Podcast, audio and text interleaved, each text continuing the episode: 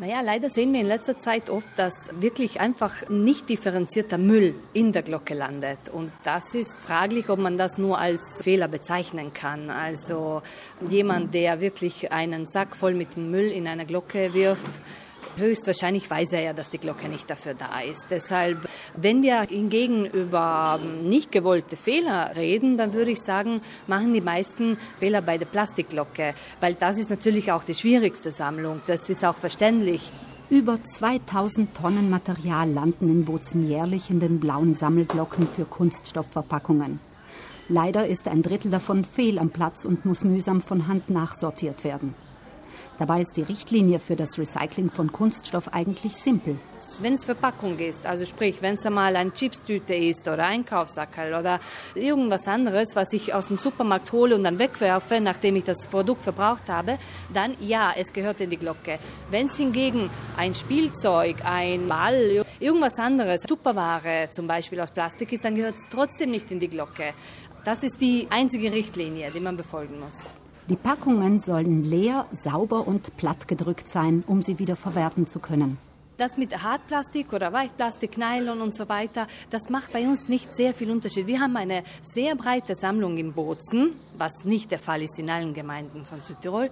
Wir haben eine sehr, sehr breite Sammlung. Das heißt, bei uns kann man wirklich einige Plastikarten hineinwerfen. Man darf auch Styropor zum Beispiel hineinwerfen. Hauptsache, es handelt sich tatsächlich um Verpackungen und natürlich nicht so große, also nur das, was in die Glocke reinpasst. Also jetzt Kanister ist zum Beispiel auch eine Verpackung, aber wenn der Kanister so groß ist, dass er nicht hineinpasst, dann müsste er zum Recyclinghof gebracht werden.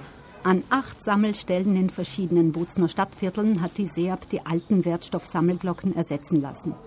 Die neuen sind moderner und widerstandsfähiger, sind doch in der Vergangenheit solche Sammelglocken auch schon in Flammen aufgegangen. Die sind völlig neu. Also die sind aus Aluminium, die sind etwas größer als die alten. Sie kennen ja die alten, die waren aus Plastik.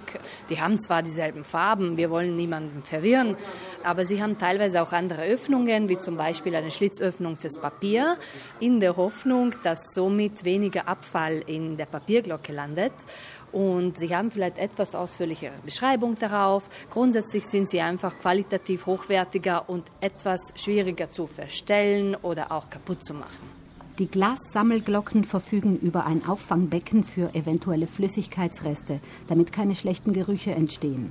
SEA-Pressesprecherin Selma Sutic ist im Hinblick auf weitere neue Wertstoffsammelstellen für Bozen vorsichtig optimistisch. Wir hoffen natürlich, dass dieses positive Zeichen auch von den Boznerinnen und Boznern als solches aufgenommen und auch dementsprechend bewertet wird, also dass sie es auch schätzen, dass das neue und schönere und natürlich auch kostspieligere Glocken sind.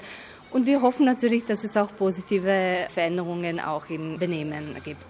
Sollte es einen positiven Effekt haben, haben wir natürlich gedacht, dass dieses Projekt selbstverständlich weitergeht und wir haben dann auch vor, so langsam nach und nach die Glocken zu ersetzen. Es handelt sich allerdings um etwa 1000 Glocken, die wir in der ganzen Stadt haben und Sie können sich vorstellen, es ist halt eine Investition, die wir lieber auf mehrere Jahre verteilen möchten.